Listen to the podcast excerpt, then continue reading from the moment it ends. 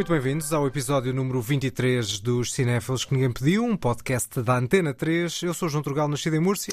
Hola, mi nombre es Daniel Mota, nacido en Villanueva de Gaia. Yo vengo aquí para hacer los podcasts con Juan Torgal, un representante máximo del hombre ibérico. Faz favor de não gozar com a minha língua materna, Por com quê? o castelhano. Porque essa forma de, de falar a... A Figo. parecia mais a uma figura de desenhos animados. Um Não silve- entendo um que, há- silvestre. que dices. Vou fazer o resto, do, apresentar como é hábito o resto da ficha técnica, o genérico e marca sonora são do música António Vasconcelos Dias, a imagem da designer Joana Pereira e os separadores têm voz de Ana Markel e edição de Walter Santos. Vamos começar já por falar das mensagens e dos muitos eh, desejos que temos recebido de que este podcast se torne semanal. É verdade, há uma certa insistência para que nós façamos o podcast um formato semanal. É assim, nós também ainda estamos um bocadinho longe de conseguir ter essa disponibilidade horária. No entanto, eu acho que o que nós podemos já afiançar aqui é que volta e meia pode ser que apareçam assim uns episódios especiais, semana a semana, de 8 em 8 dias. Certo. Uh, que eu e o João vamos pensando aqui, sempre em formatos alternativos, nunca é num formato de episódio completo, parece-me. Os formatos mais pequenos, de meia hora, 25 minutos, para saciar a sede dos cinéfilos que ninguém pediu. Certo, e podemos já anunciar que na próxima semana teremos uma- um pequeno destaque de balanço do que passou do ano e uma antevisão do que está para vir em termos de, de cinema. Nós temos algumas ideias entre nós, mas se alguém tiver alguma ideia de um conteúdo que achasse que era interessante nós fazermos semanalmente, mandem vir eh, sugestões, dúvidas. Exatamente. críticas, insultos. Tudo. Como é hábito. Voltamos neste episódio 23 às cerimónias dos Oscars e temos a oitava cerimónia de 1936. O Oscar que ninguém pediu. Ora bem, voltamos então às cerimónias dos Oscars e voltamos a ter som. No... Até que enfim. É verdade, não é som da gravação, porque esta cerimónia não foi nem filmada e também não foi gravada do ponto de vista áudio. Dos anos 30 houve várias cerimónias que não foram de todo gravadas. No entanto, o que eles fizeram foi, como no outro episódio que nós já aqui eh, tivemos, eh, de destaque aos Oscars, fizeram um videozinho para anunciar nas salas de cinema aqueles é documentários vencedores? notícias. Exatamente. E então aqui está o anúncio do Oscar de melhor filme. The Academy of Motion Picture Arts and Sciences is a pleasure to present this award to you for producing the best picture of 1935, Mutiny on the Bounty. Cá está, Mutiny on the Bounty, Revolta, Revolta no Bounty. E sabes quem é que estava aqui a falar? Não sei, não faço ideia. Quem é que estava? É uma espécie de passagem de testemunho, na verdade, porque tínhamos aqui. É o Capra? É o Capra, Capra? precisamente, que tinha sido o vencedor do, Do ano Oscar- anterior. do ano anterior. Um filme bastante melhor do que este. Sim, de facto. Sabes que há um inédito em relação à Revolta no Bounty que é curioso. De todos os primeiros eh, vencedores de Oscars que nós já falamos, este é o único que eu já tinha visto antes destes episódios, de estarmos a fazer estes episódios. E Estiveste a revê-lo agora?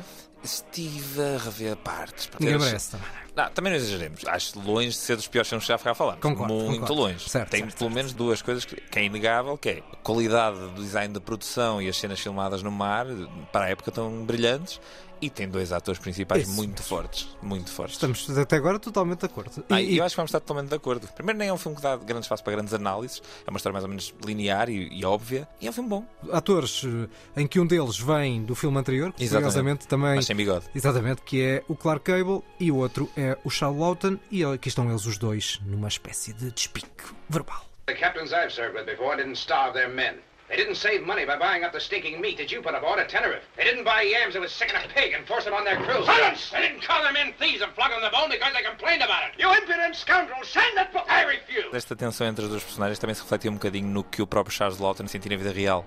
Do lado do Clark Gable, ele era, vá lá, não era um homem tão bonito, tradicionalmente bonito como era o Clark Gable, que tinha aquelas feições todas de leading man e aquele ar todo im- impressionante. Mas o Charles Lawton sentia-se inferiorizado. Tanto que uns anos mais, mais tarde ele fez de, de Corcunda de Notre Dame, porque de facto, se calhar, aparentava-se um quase em modo.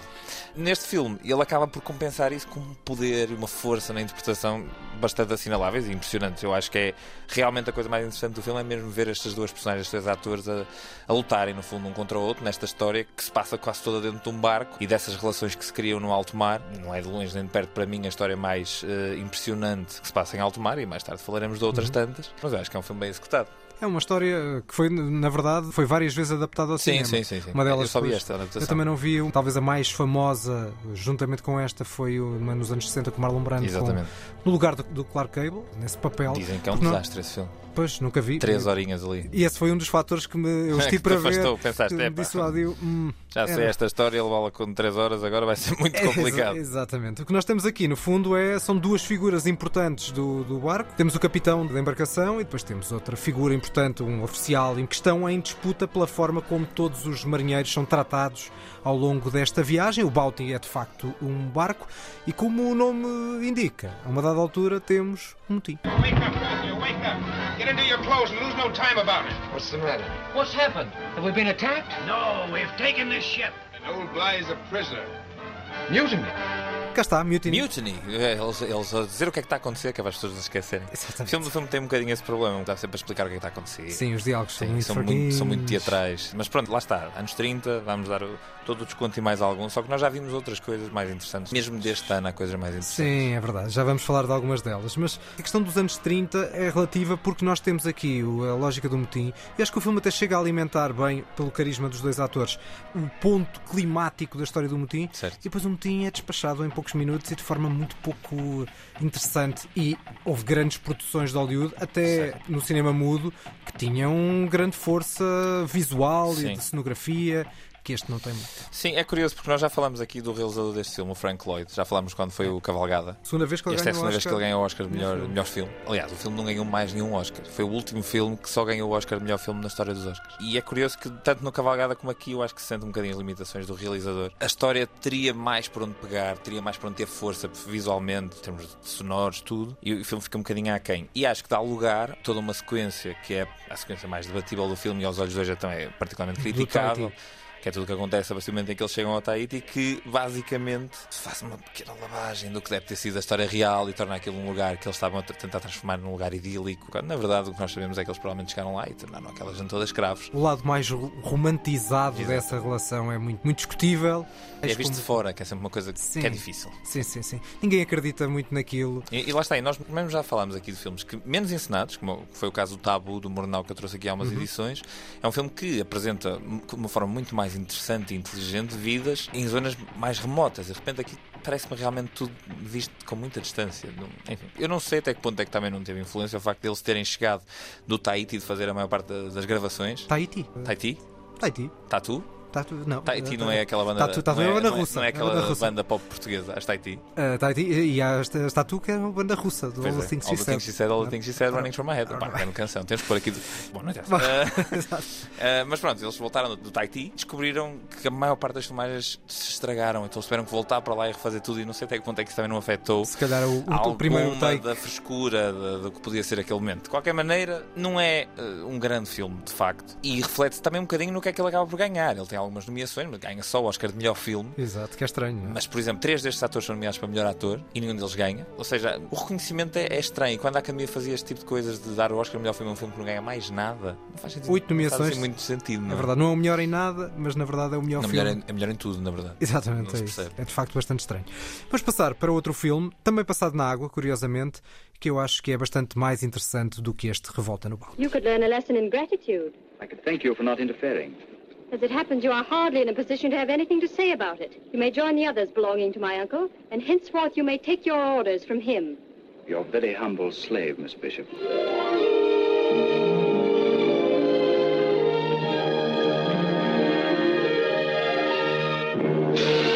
Na verdade, o que nós ouvimos aqui ainda é antes das cenas no barco. Este Uhum. filme chama-se Captain Blood e o Captain Blood é o Errol Finn, que não é o Ok. ator que nós eh, acabamos de ouvir, sendo que eh, faz um par romântico com muito carisma com a Olivia da Havilland. Este par repetiu-se em N filmes daqui em diante. Este foi a estreia deles os dois a contracenarem e é uma história bastante mais interessante. Ele é um escravo e depois ele torna-se um pirata e o filme, não só essas cenas aquáticas são bastante divertidas, e o filme tem umas cenas de luta interessantes, e é um filme divertido, acima de tudo, como por outro lado tem um lado de contrariar os estereótipos dos piratas. Aqui há um- todo um código de honra do- do- dos piratas, ao contrário dos governadores, dos senhores coloniais que Sim. eram que apoiavam a escravatura. Portanto, os piratas até acabam por ser os bons da fita desta história, quebrando esses preconceitos e dando uma lógica interessante.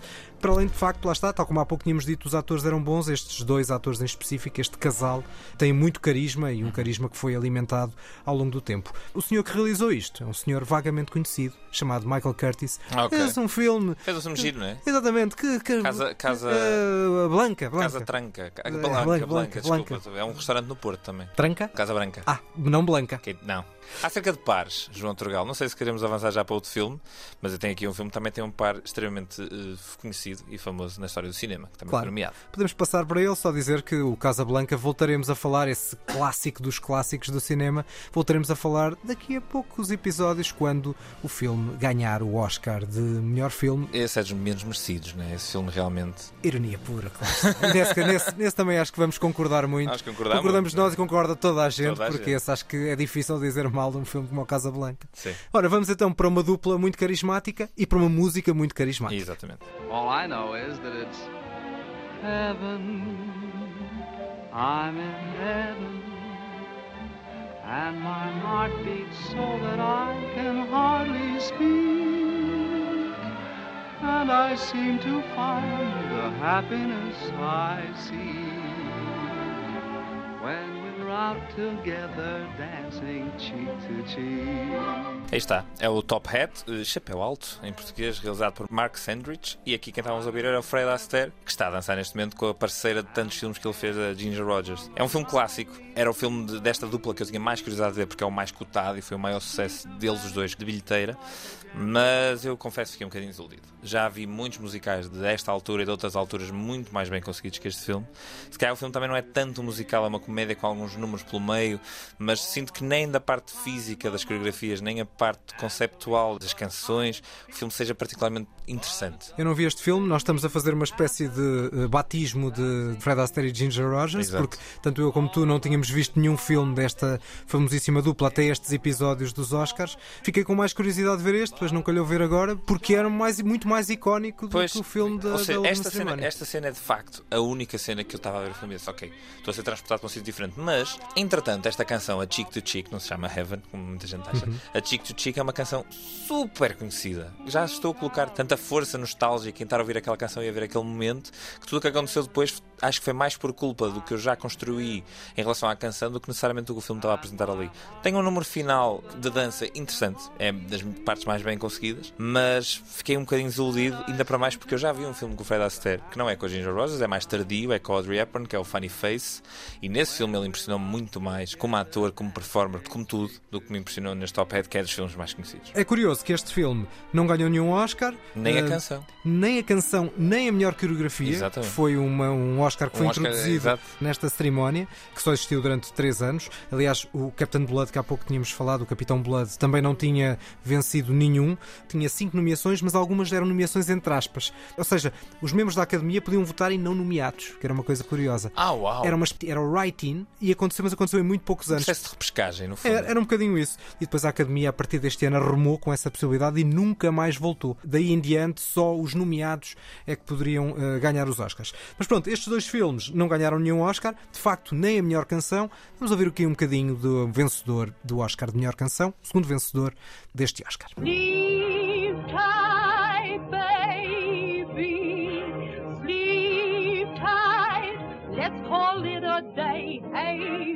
On along and listen to the lullaby of Broadway. The hiding high and doo The lullaby of Broadway.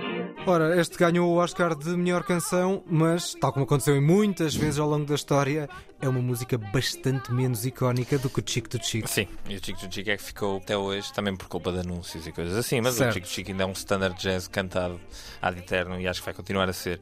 E esta canção que ouvimos agora, muito giro, mas nunca tinha ouvido isto. Pois é, é normal, porque é daqueles temas um bocadinho genéricos de clássicos musicais da Broadway. O tema chama-se Lullaby of Broadway. O filme chama-se Gold Diggers of 1935. A música foi composta por Harry Warren, cantada por Winnie Shaw e, de facto, nunca mais ninguém ouviu, ou pelo menos foi muito esquecido ao longo das décadas. E esse filme também é completamente esquecido. Certo, nunca ninguém. Gold Diggers of não sei o quê. Não, é porque depois até houve vários, houve Gold Houve Diggers vários- of Ah, houve- ah, uma 1937. sequ- Ah, ok, era um, era um uh, universo cinematográfico. Certo, era da- como o Broadway, o Broadway Melody canhoto, mas também deu várias, várias Exatamente. coisas.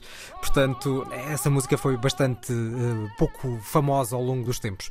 Muito mais famosa foi uma outra música feita meio século depois, e eu vou trazê-la aqui porque essa música homenageia a vencedora do Oscar de melhor atriz desta cerimónia.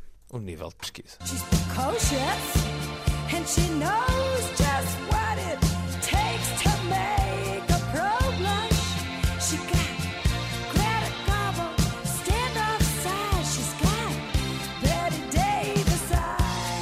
Este é possivelmente o melhor momento até agora deste podcast.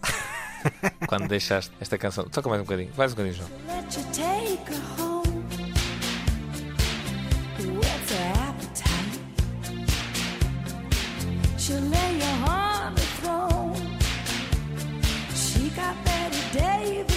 Cá está. Meti um bocadinho mais Estou deste. todo arrepiado. Bette Davis, Eyes, de Kim Carnes. Foi de facto a Bette Davis a vencer o Oscar de melhor atriz nesta cerimónia pelo filme Dangerous, Mulher Perigosa. Viste Eh, esse filme? Não. Pronto. Eh, acho que só vi o único filme que eu Mas esta canção valeu. Só por isso já valeu a pena pôr esta canção. Exatamente, cantada por Kim Carnes e de facto homenageia esta grande atriz que era a Bette Davis, que eu vi num grande filme que era o Eva, que teremos tempo para falar. Sim, sim, sim. É um grande filme. Mais para a frente, porque também foi vencedor do Oscar de melhor filme. Depois de falarmos de vários filmes desta cerimónia, vamos, da minha parte, não sei da tua, para a cereja em cima do bolo. Nesta cerimónia, sem dúvida. Vamos a isso.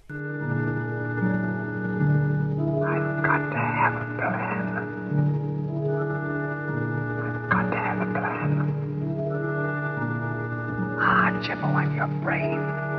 You can't think without me. You're lost. You're lost. Cá está, The Informer, o denunciante, filme de John Ford, bastante mais interessante do que o Oscar de filme. Ah, sem dúvida. Este foi o filme mais antigo que tu viste do John Ford? Não foi porque vi um outro filme chamado Aerosmith, que até falei há coisa de duas, três cerimónias. Esse ainda era um John Ford muito pouco reconhecível, e neste caso um bocadinho também, porque Sim, eu não acho que seja tanto a ide- a identidade do John Ford aqui que está assim tão presente. Eu acho é que o filme é muito interessante. Certo, certo. É uma espécie de pré-noir, crime e castigo de Dostoiévski Trazido. moral, denso. Quando o filme começou, não estava nada à espera que ele se tornasse tão interessante. E ao longo do filme fui ganhando mais e mais e mais interesse. E eh, todo o sítio onde o filme chega, e a parte final do filme, eu achei fantástico. Certo. E na verdade, este é que se calhar devia ter sido o vencedor porque ganhou quatro Oscars. Exato. Ao contrário Nomeadamente do... melhor ator. Exatamente. Melhor ator, melhor realizador, melhor argumento, que foi um Oscar recusado pelo próprio argumentista, Dudley Nichols, e não houve muitos, houve três Oscars ao longo da história recusados, e ainda melhor banda sonora, portanto, ganhou Oscars principais e depois chega o, o Revolta no Bounty e limpa o melhor, o melhor filme. Mas de facto, é, é, para além da questão do conto moral, que eu acho que é muito bem construído, deste homem que denuncia um amigo para ir em busca do sonho americano com a namorada, é visualmente muito interessante, as imagens sombrias e nevoadas. Parece que estamos a ver um noir, só que alguns anos antes dos noir efetivamente existirem. E acho que vale muito por tudo, pela parte visual, para a parte do argumento. Acho que estraga um bocadinho a parte final. Acho que o final é um Achas? bocadinho espalhafatoso, aquela Eu, cena. eu- eu percebo, ao mesmo tempo eu acho que, há- que é um. Não posso estar a dizer muito sobre claro, ele, é? lá está, este nós não queremos estragar. Sim, sim, sim. Mas eu acho que a parte final, a mim, deu uma catarse emocional que eu precisava depois da, da performance, que eu acho francamente impressionante deste ator, o Uhum. Victor McLaglen. Nunca tinha ouvido falar. E ele aqui faz uma personagem que é, a dada altura, é paranoico, depois é desesperado, depois é descontrolado, uma composição de personagem inacreditável. Está basicamente o filme todo bêbado, ainda para mais, que não é nada fácil. Para mim, o grande atrativo deste filme, eu gostei da parte visual, parte estética, etc., mas eu acho que a construção desta personagem, deste ator, eu acho que é soberba, mereceu muito o Oscar e merece muito que o filme seja redescoberto. Nesta lógica de eh, desafio, de consciência, conseguimos captar muito. E, aliás, o próprio ator que foi sujeito pelo John Ford a- Sim, umas, a um, umas extremo, a um extremo cansaço e, e Ele apareceu liga- bêbado. a- Ele, ele à noite ligava-lhe assim: Olha, afinal mudamos tudo, amanhã às 6 da manhã, até logo. É isso, era Que era para pôr o ator assim, ah, como assim? E o gajo vinha desostinado para dentro das gravações. E foi depois- perfeito, e foi perfeito, perfeito, foi porque ele perfeito. Ele e está mesmo muito, muito, capta muito tudo isso.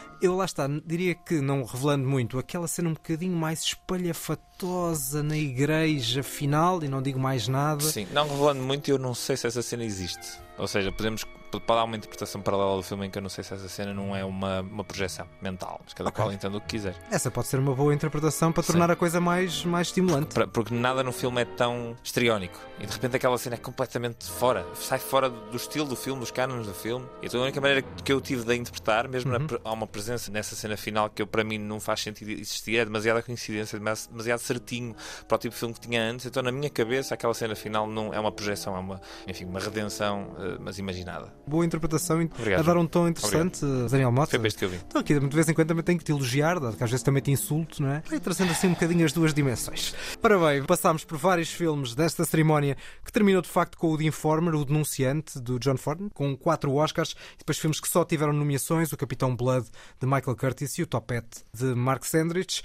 Vamos agora dar um pequeno toque e foz, eh, antecipado, o que nós fazemos sempre também com outros filmes fora da cerimónia, e no caso, eh, fora dos Estados Unidos. Começamos com outro realizador, É. assim britânico, também Diz- sim. Não é estranho o nome É. Os Oscars gostam de ignorar este senhor, É. passagem. Nós não vamos fazê-lo. Não, e neste caso ainda era a sua vertente pré-Hollywood, enquanto ele ainda estava no Reino Unido. Um senhor cujo nome começa por H. Listen, I'm going to tell you something which is not very healthy to know. But now that they have followed me here, you are in it as much as I am. How do you mean? Have you ever heard of the 39 steps? No, what's that, a pub? Never mind. Eles estão a dizer que o 39 de graus não é um bar, mas na verdade é. 39 graus a um bar aonde? É o bar da Cinemateca. Opa, Que nível de. Eu nem, eu nem, nem sei que diga este rapaz. E é um belo bar, um espaço bem simpático com uma bela esplanada. Mas patrocínio? Não, não é, não é patrocínio nenhum, não estou a elogiar Estou um bar, não estou a elogiar uma marca. Queríamos só agora pedir patrocínio ao 39 de graus. Queremos gravar aí a partir de agora. Obrigado e o resto boa tarde. Quanto ao filme, não sei se te vou desapontar dizendo que para mim foi, de alguma maneira, uma certa desilusão. É, eu percebo. Chegaste a este filme já tendo visto muitas outras coisas desde do Sr. Alfredo, não é? Já agora, Que nós não começa por H, é o Alfred Hitchcock. Exato. Esta era a fase em que ele ainda era realizador, é a fase inglesa ainda dele, em que ele estava no- na sua terra natal, antes de se mudar para Hollywood. Foi dos últimos filmes que ele fez na, na Inglaterra, na verdade. E um dos Ah, mais, mais carismáticos. E um dos mais carismáticos e um dos argumentos que foi mais vezes reproduzido mesmo em peças de teatro. Ainda há pouco tempo havia em Portugal teatros a a ter esta peça em cena. Na verdade, é um bocadinho uma espécie de esboço do intriga internacional, porque temos Sim. um homem a fugir de algo que Mas não filme tem, cometeu. muito, tem muitos cânones do que é o Hitchcock. Tem o, o re- o revelar final de um twist, personagens eh, duvidosas, tem diálogos arriscados. Eu gostei do filme, acho que foi um divertido. Não acho nem de perto nem de longe. Que está nos, dos 10 melhores do Hitchcock, não está de certeza. Apesar de muita gente achar que esta é uma das obras-primas do, do Hitchcock, eu acho que o filme está longe de ser dos melhores. Ah, nem sequer foi nomeado para nada, mas isso também não, não quer dizer grande coisa, porque o Hitchcock foi mais ou menos ignorado pelos Oscars o tempo todo. Certo. Ah, eu, eu acho que o filme tem boas cenas de, de suspense e tensão, do comboio, algumas cenas cena na é Escócia. extraordinária. Exatamente.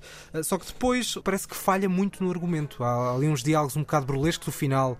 A revelação Ah, eu final. adoro o é- final. é- É, eu eu, acho- eu adoro- eu acho aquele final ótimo. Epá, eu acho bastante patético. Nada, mas, mas percebo nada. que possa É, ser, é, algo, é. possa ser intencional. Sim, sim, sim. Se eu nós estamos, que sim. que nem tudo que o Hitchcock fez tem que ser uma obra-prima, Claro nem não, que claro pretender não, ser. claro não, Se nós claro estamos à espera disso, neste caso acabamos por ficar um Sim, bocadinho desiludidos, como eu acabei uh, por ficar com este 39 de graus. Bom, passamos do Reino Unido para a Alemanha e agora vamos ter um filme que nos provoca algumas sensações dispares, porque cinematograficamente é imponente, mas moralmente é abjeto. Ein Führer, ein Bom, sai certo de áudio que eu não estava à espera de ouvir neste podcast, mas pronto, mas sim, mas é. Fiz a apresentação de vida, Claro, não é? claro que sim, estamos, claro que aqui, estamos aqui Se ligaram agora ao rádio. Exato. não pensem que são os tomados. Não, não, não. Está tudo bem. E isto é o Triunfo da Vontade, o Triumph of the Will, de Leni Riefenstahl. Eu não sei se vocês o título em alemão. Triunfo der Willen.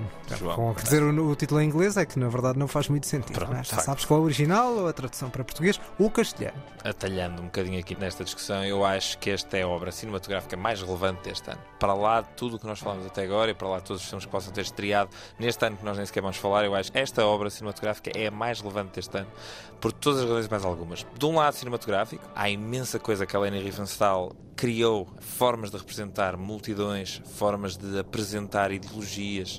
Convém dizer, lá está, este é um Sim, é logo a documentário seguir à eleição do Partido nazi, exatamente, e Adolf Hitler como o, o Führer. E portanto o que nós estamos a acompanhar é um congresso do Partido Nazi em Nuremberg em 1934, um ano após absolutamente impressionante. a ascensão ao poder de facto do Partido Nazi de Adolf Hitler e é visualmente muito interessante como toda aquela construção quase ou prática uh, Mas é que aquilo é feito para geométrica. E, a- e a- verdade é que eh, o Reich percebeu que conseguia utilizar este novo meio do cinema como propaganda. E o que ele fez foi utilizar este meio, esta, esta forma nova de comunicar na altura, levá-la a um expoente altíssimo, isto é uma produção caríssima, Uhum.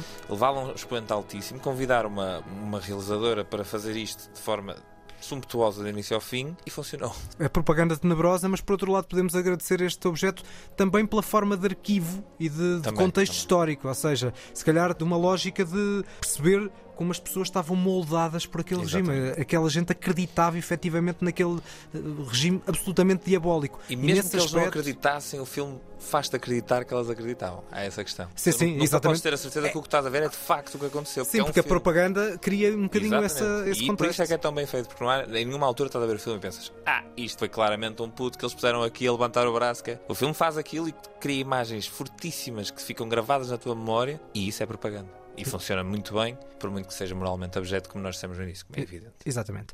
Do fascismo alemão, vamos passar um bocadinho para o fascismo português. Não sei que mal fiz a vida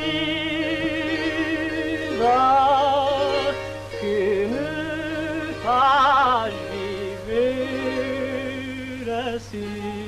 Ora, temos Ah, cinema ibérico. Sim, senhor. Ora, finalmente eu, eu a trazer um filme português, mas também o viste, não é? Eu também vi, mas eh, os filmes que eu trouxe sempre eram mais interessantes. Epá, ó João, mas tu também estamos a falar de um filme realizado por Leitão de Barros, o grande artesão dessa obra de arte do cinema mudo que é Maria do Mar. Este filme, adaptado do romance homónimo de Júlio Diniz, As Pupilas do Sr. Reitor, que representa, ao longo da sua hora e meia de duração, várias cenas do cotidiano real. Parece que estás a falar quase locutor de, de uma emissora estou. nacional. Estou-me a candidatar. Não, mas é- mas era- real mas era do dos- início dos tempos do século Estado XX. Pois, que eu acho que tal como tu olhaste para o Triunfo da Vontade como um símbolo de propaganda, eu não sei se isto aqui também não é um bocadinho um, um filme de propaganda. E é, porque tanto o Leitão de Barros como o António Lopes Ribeiro eram os grandes cineastas Do regime. de propaganda ao regime do Estado Novo, mas de facto este filme é bastante pobre. Estes realizadores tiveram filmes interessantes, mais interessantes ao longo dos anos. Eu já apresentei aqui a Severa, que era o Sim. primeiro filme sonoro. Também não era um grande filme, mas pelo menos tinha um lado simbólico. Sim. Este nem grande simbolismo Mas- tem. mas eu acho que há nem um- as músicas são tão carismáticas, Não, ao contrário dos todas, as canções são todas muito, muito fraquinhas e acho que nem, sequer ficaram. Mas eu acho que volta e meia este filme tem uma ou outra solução cinematográfica que eu acho que não estão totalmente más. Acho que a cena da desfolhada tem força, acho que a cena da vindima tem um outro plano interessante e expressivo. E o teu homónimo? Epá, ó, João. eu estava a ver se não falava disso. Tradicionalmente gosto de filmes que têm homónimos, porque é raro haver um protagonista chamado Daniel. Daniel Plainview, Haverá Sangue, ótimo Obra-prima filme, máxima. obra-prima máxima, e por aí fora. Ah, neste filme há um Daniel, representado por Paiva Raposo, que é, na linguagem corrente, um canastrão. Peço desculpa à família, que ainda o o sucedeu, mas de facto o senhor é muito fraquinho. É verdade. Quase que, me tirou- quase que me fez parar o filme. Pronto, e é com Cinema Ibérico que nós terminamos esta primeira parte dedicada à oitava cerimónia dos Oscars. Voltaremos ao Cinema Ibérico no Toque e Foz, do outro lado da Península Ibérica. Para já, só fazer uma espécie de resumo, tivemos de facto fora dos Oscars 39 graus de Hitchcock, Triunfo da Vontade de Leni Riefenstahl e o Pupilas do Sr. Reitor de Leitão de Barros. Na cerimónia tivemos aquele que para nós seria o vencedor, o Denunciante, o Informer de John Ford, para além do Capitão Blood e do Topete, mas o grande vencedor foi, de facto, o Mutiny on the Bounty, Revolta no Bounty, de Frank Lloyd. E vamos à nota. Vou dar um 5 em 10. Cá está, continuamos de acordo. Também 5 em no 10. 5 em 10. É, eu Era o que eu é tinha isso. aqui. Neste caso também sabes quanto é que é médio. É 5. Já está, muito bem. Aprendizagem matemática. Caramba, já estou- estou quase nível, nível. nível de 3 anos. né? E pronto, e assim terminamos este destaque, longo destaque a esta oitava cerimónia. Vamos para a lista, vamos continuar no alto mar. A lista que ninguém pediu. Ora, vamos então para a lista que ninguém pediu: filmes passados eh, no alto mar, ou pelo menos com uma parte do filme importante passada no alto mar. Uma lista, um tema que tu sugeriste e que eu tive alguma dificuldade para escolher eh, filmes. Sério? É verdade. Até aproveitei para ver um filme que andava, um clássico, para ver há muito tempo e que acabou por figurar nesta minha lista. Figurar? É verdade. Constar, preferes dizer Nesta- constar, estar. Eu, eu acho que há grande possibilidade nesta lista haver sobreposições. Vamos ver, vamos ver. Porque não, não há muitos bons. Sim, é. Quer dizer, não é um tema que me interessa assim tanto e Claro. que eu tenha visto assim muita coisa. No entanto, ainda havia ali uma menção honrosa que ainda vou depois fazer uma referência dos filmes bons a é um, outro, a um outro filme interessante. Vamos ver. Começamos então com a tua primeira escolha. O que é que tens para aqui? Ora, o primeiro filme que eu escolhi é para mim o melhor trabalho sonoro de sempre do cinema. I would choose the right hand weevil. It has significant advantage in both length and breadth. There, I have you. You're completely dished. Do you not know that in the service, one must always choose the lesser of two weevils? Este certo estou- é para te ajudar, João. É para te ajudar porque tens os dois atores principais a falar. Tens o Russell Crowe de um lado e o Paul Bettany do outro. Isto é para o meu, meu Master and Commander. Exatamente. Nunca vi. Nunca viste Master Nunca vi. Pois, claro. É para, isto que, é para isto que eu cá estou, é para vos trazer filmes como deve ser. Não façam o que é que o João vai para seguir, provavelmente é o Piratas dos Caraíbas, enfim. Posso já dizer que não é. Muito bem. Mas enfim, há de ser outra, outra borrada qualquer. Nada. Este filme, o Master and Commander, o lado longínquo do mundo, de 2003, realizado por Peter Weir, um realizador bastante subvalorizado, diga-se passagem. Tem vários filmes muito interessantes. Este filme, ao contrário da maioria dos filmes, que retratam cenas em alto mar, navios, etc. Os filmes tentam tornar algo que é maioritariamente aborrecido, que é estar em alto mar, não acontece Uhum. grande coisa, em filmes de ação, em, em coisas dinâmicas e sempre coisas a acontecer. E o Peter Weir aqui procurou eh, representar o que seria a realidade do tempo passado em alto mar por esta tripulação do navio britânico, na altura das guerras napoleónicas, em 1805. A missão deles é perseguir um navio francês. O filme vive num espaço, vive no tempo, vive no- no- nos períodos mortos a, a- a bordo do- dos navios. E acima de tudo, este filme ganha o Oscar de melhor fotografia e melhor som. Basicamente, eu acho que não ganhou mais nada porque foi o ano do Senhor dos Anéis, do Regresso do Rei, e esse filme limpou 11 Oscars, né? Uhum. mas ganhou a melhor fotografia e melhor design sonoro. Fizeste para aí uma apresentação da parte do som como sendo uma coisa o design mesmo... sonoro deste filme é particularmente especial. Todos os sons que se ouvem neste filme foram gravados especialmente para o filme. Isto não é assim prática tão comum. Foi tudo gravado em, em navios da época, com utensílios da época, tudo especificamente feito para o filme. O ambiente é particularmente impressionante, a forma como é construído. Vejam este filme com o melhor som que conseguirem ver, porque é de facto uma mistura inacreditável sonora. E nós falamos muito aqui da fotografia e da parte visual, e é sempre a coisa mais imediata que se avalia num filme. Uhum. E a parte sonora às vezes fica, fica aqui um bocadinho de lado do que nós falamos, mas neste filme o som é uma personagem, do início ao fim. E o ambiente absolutamente realista, do início ao fim, do sonoro, transporta-nos completamente para aquele sítio e acrescenta muito este filme, que eu acho que é um grande filme e é todo passado no alto mar. Muito bem, vamos então para a minha primeira escolha e foi o tal filme que eu vi eh, de propósito por causa desta lista e ainda bem que vi. Não tem assim tantas décadas, mas já é um verdadeiro clássico. Perceberam que é um que eu também escolhi. Wake up, wake up! Come on, day of school! I don't want to go to school. Five more minutes. Not you, Dad, me! Okay. Get up, Huh? get up! I'm time up. for school, time for school, time for school, time for school! All right, I'm up. Boy, It's oh time boy, for school. Oh boy. Whoa! Oh, João! Nunca tinhas visto o Nemo? Não! ah, já tinha 20 anos quando o Nemo saiu. Eu a achar tinha aí um filme sei Assim, lá, muito intelectual. e de repente, ah sim, eu nunca vi o à procura de Nemo. É verdade, é verdade. Peixinho, peixinho, um simpático esse filme peixinho, é. Eu não verdade. escolhi este filme, não escolhi este filme, mas é muito bom. É verdade, e já acho que já era hora para ver isto, e de facto é um filme bastante bonito, quer do ponto de vista visual, quer em termos da personificação que faz a partir dos peixes, primordial-aulas, a infância, os medos da infância, a relação entre os pais e os filhos. Acho que é um filme bastante bonito na mensagem que tem, na forma como constrói, nas personagens, personagens muito carismáticas, com cenas de humor muito Grandes engraçadas. de voz, não é? As performances vocais são incríveis. Sim, certo, certo. Muito Não sei, se, tu- não sei se tu viste provavelmente em português, eu vi em inglês. Ah, eu vi em inglês, só vi em inglês. Pronto, via o jovem Daniel Mota já só via, já Não, só não, via não, fazia questão de ver na língua original. jo- calma, jovem, isto até é 2004, não é? 3, 3. Eu tinha 12 anos. Não, já Já só via na língua original. Já era snob. Muito bem. E é Nada deste- contra as dobragens portuguesas, eu gosto muito de vocês todos. Certo, mas eu faço questão sempre de ver o filme do original. não é? É, E acho que lá está, eu ia dizer as cenas do humor, os tubarões vegetarianos, os pelicanos É que assistiam à- às cenas do dentista. Acho que é um filme As bastante. gaivotas. Mine, mine, mine, mine. Exatamente, exatamente, exatamente. Cena da baleia, acho que há ali um lado pronto, humor um bocadinho mais para as crianças, assim Claro. mais óbvio, mas faz parte. É um filme muito bonito, E o visualmente. Willem Dafoe neste filme é incrível. Exatamente, é uma das personagens do Aquário, que são muito, muito carismáticas, que tem estes dois peixes palhaço como figuras principais, o Marlin e o Nemo, pai e filho, o pai à procura do filho, e que tem, para além do mais, lá está, dizia a parte visual, as cores são muito, muito, muito bonitas. É um clássico, provavelmente já toda a gente viu, mas quem não viu, como eu nunca tinha visto, se calhar também há pessoas que nunca viram, e vale sempre a pena descobrir este grande filme de animação de gente que trouxe outros filmes de animação muito importantes, como Toy Story, como o Coco, como o Wall-E, o Andrew Stanton e o Lee Anchorage, que estão ligados a estes filmes da Pixar, neste caso ainda da Pixar antes da Disney. Exatamente. Vamos para a tua segunda escolha? Minha segunda escolha, para mudar bastante o tema, é um filme muito menos luminoso, um filme bastante escuro, na verdade, e provavelmente das experiências claustrofóbicas mais duras. Se alguém for claustrofóbico, não consegue ver este filme, basicamente.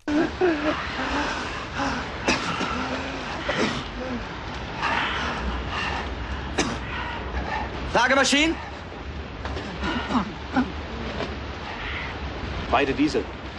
So, jetzt kommt es mal drauf an. Alemão. Até já chegamos? Já, mas não chegámos a muito mais lado. Não lembro de nenhum filme alemão passado no alto mar que tenha visto, pelo menos. Então, este filme chama-se Das Boot, O Barco, de 1961, realizado por Wolfgang Peterson. E depois eu é que trago coisas mais É rebuscadas. verdade. Eu acho que invertemos hoje. Eu estou a gostar. É Invertemos. verdade. eu trouxe um filme parado e chato, como tu costumas trazer. Não, não, não. um- É bem, bem pelo contrário, que eu às vezes até trago escolhas bastante mais óbvias do que tu. Tu é que és mais especial. Pronto, é assim que se revela. Acho que eu, na verdade, sou, sou o snob do grupo. O Das Boot, o filme de 1971, realizado por Wolfgang Peterson, é inacreditável. O filme foi nomeado para seis Oscars, ou seja, não foi todo um filme esquecido. O filme tem praticamente 3 horas, 3 horas e qualquer coisa. Existe uma versão ainda mais longa. O Wolfgang Peterson depois foi um realizador que se mudou para os Estados Unidos, como tantos outros. Os filmes todos eles nos Estados Unidos não chegam nem a metade do interesse deste Das Boot. A maior parte dos filmes feitos num ambiente subaquático, dentro de um submarino, não conseguem explorar muito o que é que será estar lá dentro e o que é que se sente. Eu vou acabar por dizer coisas parecidas com o que disse no Master and Commander, porque eu acho que a, a força de um filme passado no alto mar é fazer-nos sentir como se lá estivéssemos e fazer-nos sentir mais ou menos aproximados ao que aquelas pessoas poderiam estar a sentir naquele momento. O filme é absolutamente claustrofóbico. O suor, as caras em grandes planos, o quão apertados são os corredores, o escuro da noite à volta das pessoas quando eles sobem à parte de cima do submarino. É um filme brilhante, brilhante, brilhante de execução do início ao fim e é, é minha- outra das minhas sugestões para ver.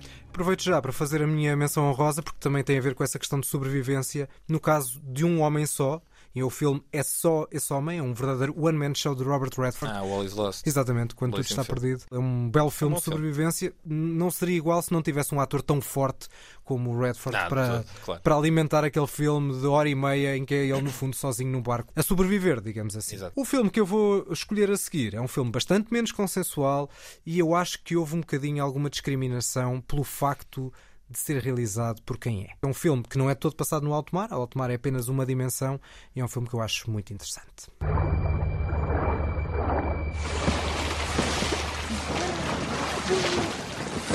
Back. Still here. Still here. Phil. If the Japs are this bad, we might even win this damn war. Ah. Não te facilitei muita vida. Nada. É feito por uma realizadora, Da Catherine Bigelow? Não. Não. mais conhecida antes de ser realizadora por ser atriz.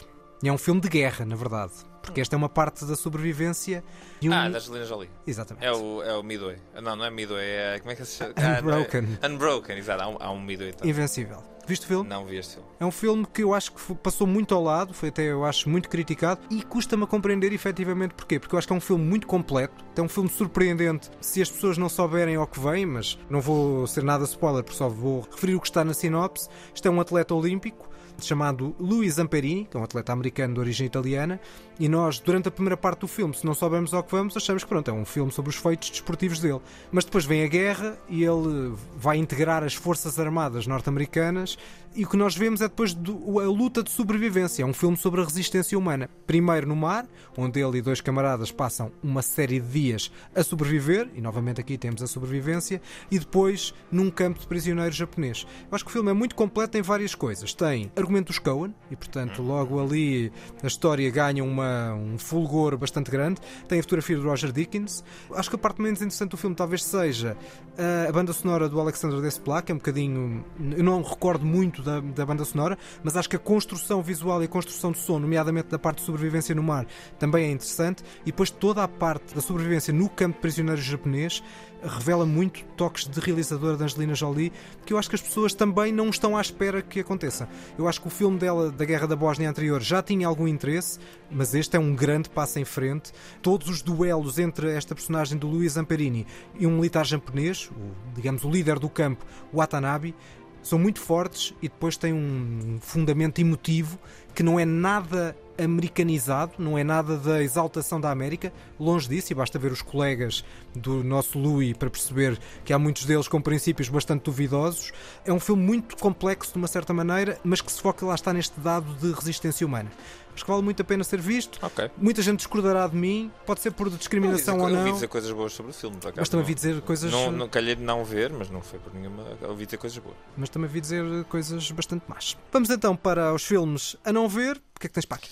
Eu trouxe um filme que toda a gente gosta, para não variar, de um realizador que é excelente e o filme foi nomeado a Oscars. Vais arranjar confusão outra vez. Não, não. Quer dizer, se calhar. At the edge of the jungle, he stopped. I was certain he was going to look back at me, flatten his ears to his head, growl, that he would bring our relationship to an end in some way. But he just stared ahead into the jungle. Eu achei que tu ias dizer mal do Náufrago, do, Não, do, não, do não, não. Robert Zemeckis com o O Tom Náufrago Hanks. é bem melhor do que este filme. E também já, já estava Este pronto filme é para de te insultar. 2012. E estava pronto para te insultar. Este filme é de deixa-me já 2012, portanto é recente. Tem muitos efeitos visuais, muito bem feitos. E acaba aí. As minhas, os meus elogios acerca do filme.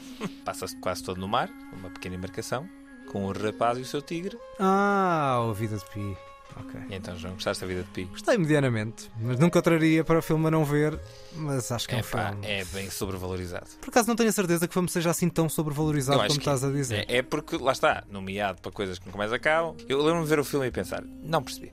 Não percebi o que é que neste filme fascinou as pessoas. Eu gosto muito do Ang Lee, acho que ele fez filmes excelentes na carreira dele. Enfim, este, este filme deu-lhe mais um Oscar de melhor realizador. Não sei se será aqui, né? O Tigre e o Dragão. Enfim, o filme basicamente consiste numa longuíssima sequência explicada das memórias da, da personagem principal, em que ele basicamente, depois do, do naufrágio, fica sozinho com um tigre dentro de um barco. E pronto, e a relação entre o rapaz e o seu tigre. E, o- e o 3D. Por acaso eu até achava, quando fui ver o filme, pensei, pode resultar bastante mal de não conseguir ter força para alimentar aquele tempo todo o rapaz com o tigre. Mas acho que o, o que eu- o que eu não gostei do filme nem sequer é isso. É um bocado uma espécie de moral de É isso, cordel. é isso. É, é cordel. Moral de Algibeira. É um- é um filme muito, sei lá, pouco profundo, muito pouco interessante. É só bonito. E pronto, nada contra. Só que não é um filme nada, nada, nada interessante. E eu acho que, enfim, cá estou a trazer filmes para não ver, que na verdade só acho que são filmes sobrevalorizados. Vão ver a vida de Pi. Tiverem óculos 3D em casa, vejam com os óculos 3D, fica muito giro. Em casa? Mas, é, em casa dá para ver em 3D, dá para ver se as pessoas tiverem a televisão certa. Mas, mas custa-me custa que, que seja um filme tão falado e tão reverenciado. Acho que a coisa mais interessante do filme acaba por ser a fotografia do Cláudio Miranda, quando a fotografia não é toda feita de digitais. E pronto, e o Tigre de facto é uma criação 3D muito bem feita. Fora isso, é um filme profundamente esquecível. Muito bem, vamos lá ver se também te insultam desta vez. Por acaso acho que não, porque acho que Mais um filme não- realizador incrível que eu trouxe, que adoro, e trouxe um filme dele para aqui. Acho que este filme não é assim tão elogiado quanto isso. Ora, eu também vou seguir a tua lógica, porque vou escolher um filme de um realizador que tem filmes fortíssimos e já trouxe aqui na lista um filme para não perder, que é uma obra-prima. Agora trago um filme relativamente recente, que passou muito ao lado e ainda bem que passou ao lado, continua assim porque é um filme que não tem grande interesse. There's a fire in the torpedo room. Detonation temperature? I think the warheads explode at one, 180 degrees. How much? 180 degrees. That's off the scale. What are we going to do? As we've trained, secure. Com-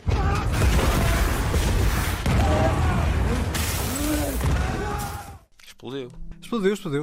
O que é que é isto? Estamos num submarino. Eh, Pois, eu percebi. Está um torpedo, explode. Exatamente. E posso dizer o seguinte, que talvez isto já dê uma boa ajuda. Eles falam todos em inglês, mas são russos. Não sabe o que filme é que será. Feito por um realizador dinamarquês.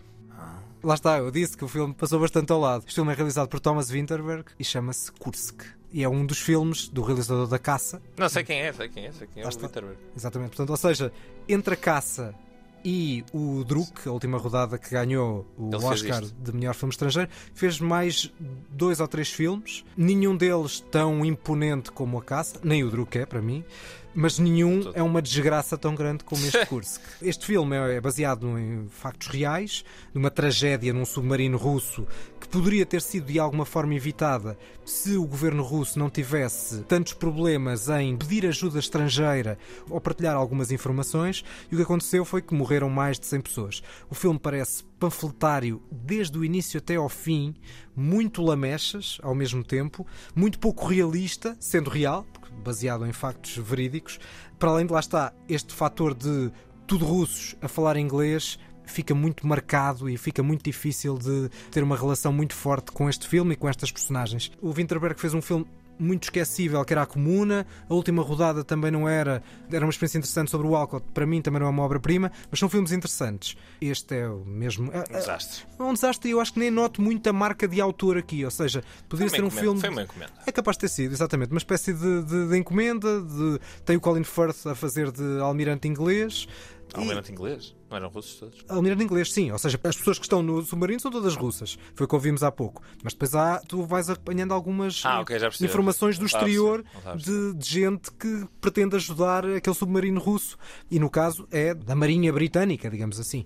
E portanto, acho que é um filme que passou ao lado de muita gente e, de facto, ainda bem que assim é. Ainda bem que assim é. Este aqui nem sequer é sobrevalorizado, achei mesmo que é só fraco. Não, sim, sim, é isso.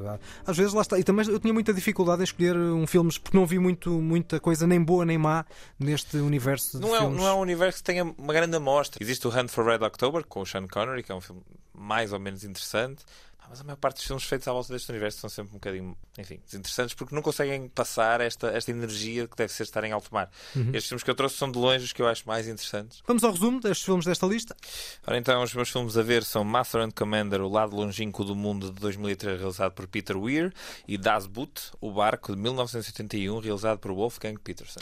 Os meus a não perder são A Procura de Nemo, Finding Nemo de Andrew Stanton e Lee Unkrich de 2003 e Invencível Unbroken de Angelina Jolie de 2015. O meu filme a não ver é o Life of Pi, A Vida de Pi, de 2012, realizado pelo Ang Lee. E o meu é o Kursk de Thomas Winterberg de 2018. E vamos às notas finais. O Toca e Foge que ninguém pediu.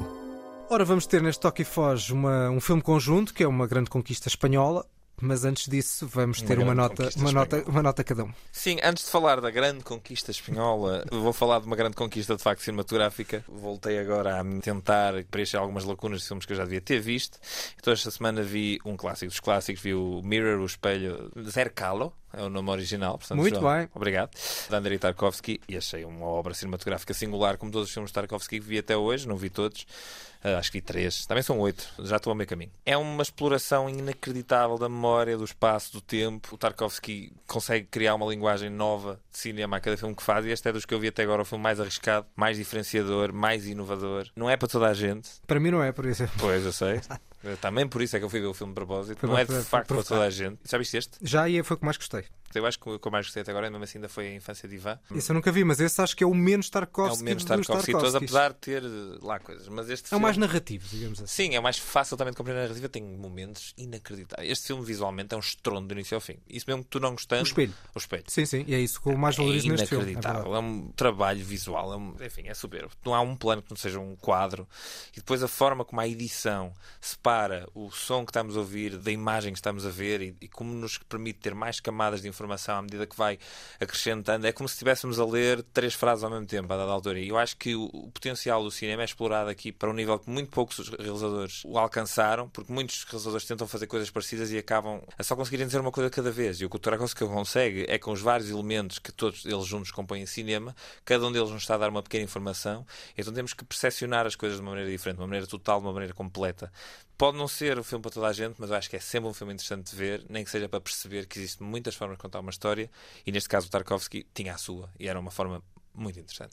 Tu falaste de um grande senhor do cinema e eu também vou falar de outro, neste caso, um grande senhor de música para cinema, embora pudéssemos ampliar mais isso. Acho que senhor cinema. Acho que só cinema, senhor música também, também dava, né? Não precisa ser só um senhor cinema. É tudo, é um bocadinho isso tudo. É um grande senhor. Ennio Morricone, e é o documentário que foi feito, eh, que já foi divulgado no final do ano passado, eh, mas eu só vi nos últimos, nas últimas semanas, realizado por Giuseppe Tornatore, que colaborou com ele, eh, com Ennio Morricone em vários filmes, e o mais famoso foi certamente o Cinema Paraíso.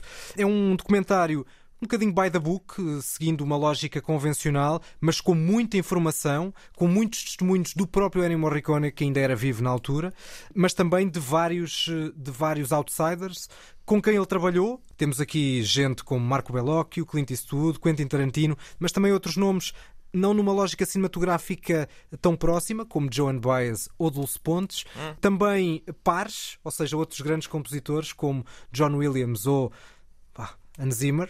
Uh, e depois também. É pena não ter vídeo, pá. É pena não ter vídeo. Ou uh, simples fãs de Ennio Morricone com Bruce Springsteen ou Pat Metheny. Portanto, Claro. há aqui muito, muito testemunho, muita informação num percurso que é cronológico ao longo da carreira, dando uma ideia muito interessante como a música para cinema na alta composição era quase uma heresia. Para, Uhum, nomeadamente para alguns dos mestres do Ennio Morricone e como ele conseguiu Furar. superar isso, furar isso tudo e mudar completamente a mentalidade. Passa por vários filmes, um deles é o filme da minha, um dos filmes da minha vida que eu era uma vez na América, e mostra também um lado traz de uma certa timidez, um humor muito peculiar do próprio Ennio Morricone, mesmo sendo um, um documentário convencional, é uma carta de amor ao trabalho de Ennio Morricone, muito interessante que o Giuseppe Tornatore fez.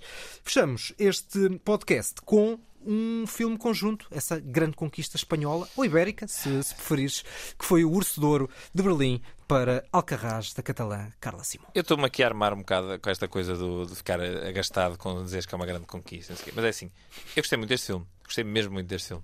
Não estava à espera, João. Eu sinto nesse, esse olhar que não estavas nada à espera Nós- que eu tivesse gostado. não Gostei muito deste filme porque identifiquei-me imenso com esta história. Não estava à espera, até porque gostaste mais do que eu gostei. Tudo bem. Esta história, para mim, mexeu bastante comigo porque o que eu vi nestas personagens deste filme da Carla Simone foi muito do que eu via ao crescer. Eu não cresci no meio da cidade, João, como tu, eh, mas cresci no meio do campo, ou seja, num meio rural um bocadinho parecido com o que esta família tem que lidar. Felizmente, sem os conflitos que, que esta família tem que lidar aqui durante o filme, e se calhar sem tanta agressividade aqui e ali. E ao ver o filme, estava constantemente a identificar-me em momentos, em olhares, em trocas de, de palavras. Esse transporte foi tão, tão eficaz e tão, de certo modo, reconfortante para mim que eu acabei por gostar imenso do filme. E depois acho Eu- que é muito difícil fazer um filme destes. Deixa-me dizer-te que eu concordo com a, a construção, tendo sido um jovem urbano, con- concordo que, olhando para ali, eu sinto que a parte do imaginário rural naquele verão, Sim, sim, sim. imagens estivais, que é muito, muito interessante, tal como já, eu já tinha visto um filme anterior Ok. desta realizadora, que eu gostei bastante mais do que este, chamado Verão 1993, mas que tem dois- duas coisas em comum com este. É, de facto, essas imagens e todo o imaginário rural, que eu acho que está muito bem conseguido, e a construção de personagens muito interessantes. O que eu acho que este filme falha é na narrativa. Achas que não tem grande coisa a contar? Não tem grande Eu acho que coisa o a filme podia ser um bocadinho acelerado, na verdade. Eu acho que podia-se cortar ali Certo. uma outra coisa, acho que podia ter menos de 20 minutos.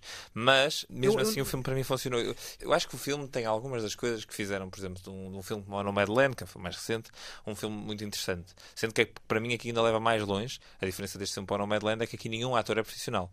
E no Nomadland tínhamos uma atriz genial, a basicamente levar o filme todas às costas. E aqui eles falam como ela usa não atores, como a Carla Simone usa não atores. Eu acho inacreditável, muito difícil fazer isto. E eu ach- achei interessante ver estas pessoas. Uhum. De certo modo, parecia-me quase um documentário, a dada altura, um documentário muito pouco intervencionado, se calhar, não sei bem. Eu acho que há um, ponto, há um ponto de partida interessante nesta história, porque isto é, eh, esta família vai ser despejada de um terreno que lhe tinha sido oferecido para compensar um favor, e eu acho que o filme entre o mundo rural e o mundo urbano, entre a, agricultura tradicional e a modernidade de uma certa maneira, entre os- a diferença entre os princípios, entre classes, entre pobres e ricos, há muita coisa para explorar aqui. Eu acho é que o filme acaba por não ir a grande lado. Ou seja, a realizadora, Carla Simão, até quase quis fazer uma espécie de um filme mosaico em que as personagens vão sendo apresentadas individualmente, um bocadinho aqui, um bocadinho acolá, os miúdos, o avô, eh, o, o conflito familiar que existe ali, mas depois eu acho que mesmo na parte final, em que eu estou à espera assim de um, de um Uhum. clímax de algo que me diga mais, acho que soube-me a pouco. Acho que, evidentemente não é um mau filme. Eu, por acaso, o final acho que é das partes mais interessantes. Ela resolve aquilo com dois planos. Tac, tac. E são cortados de forma rapidíssima. Eu achei que funciona muito bem. Mas lá está. Estamos a inverter, João. O que é que se passa aqui? Acontece, não é? Eh, Embora lá está. eh, Próxima eh, edição eu tenho Foi que certamente Michael justo. Bay. O Urso de Ouro, Urso de Ouro de Berlim. Próxima edição eu trago Michael Bay. Está aqui prometido. De forma Vou elogiosa nos Sim, filmes- sem filmes. problema nenhum. Tem dois ou três que eu acho que são bons. Uh, fica, bom, mas não seja no próximo, porque depois prometes isso e depois não cumpres, mas eu vou ficar à espera, vou-te cobrar isso daqui a 10 episódios se não tiveres trazido esse filme do Michael Bay. De facto, este Alcarrás, que foi então o filme que venceu o Urso de Ouro de Berlim, deixa então o desafio para verem o filme anterior dela, Verão 1993. É uma história familiar dramática, acompanha uma miúda, uma órfã, acho que é, uma- é muito mais focada e tem esses dois lados ao mesmo tempo, grandes personagens, grandes imagens, grande imaginário rural, no caso da Catalunha. É um belo filme, acho que mais interessante do que este, mas este também é um filme interessante, não é um filme mau. Sim, sim, sim. Apenas acho que é um filme aquém do que devia Ok. ser. São então as despedidas, sigam-nos no Facebook, Instagram, os cinéfilos que ninguém pediu, este podcast Antena 3. Voltamos já na próxima semana com aquele balanço destes primeiros meses do ano e a antevisão do que vem para aí. O meio-meio. Vamos fazer o nosso meio-meio. Exatamente. Entretanto, mandem-nos mensagens e nós continuamos sempre a aguardar as vossas sugestões e opiniões. E agora, só para citar um filme que o João ainda não tinha visto antes desta edição, ou seja, O À Procura de Nemo, a dada altura a nossa personagem principal adora e diz Just keep swimming, just keep swimming.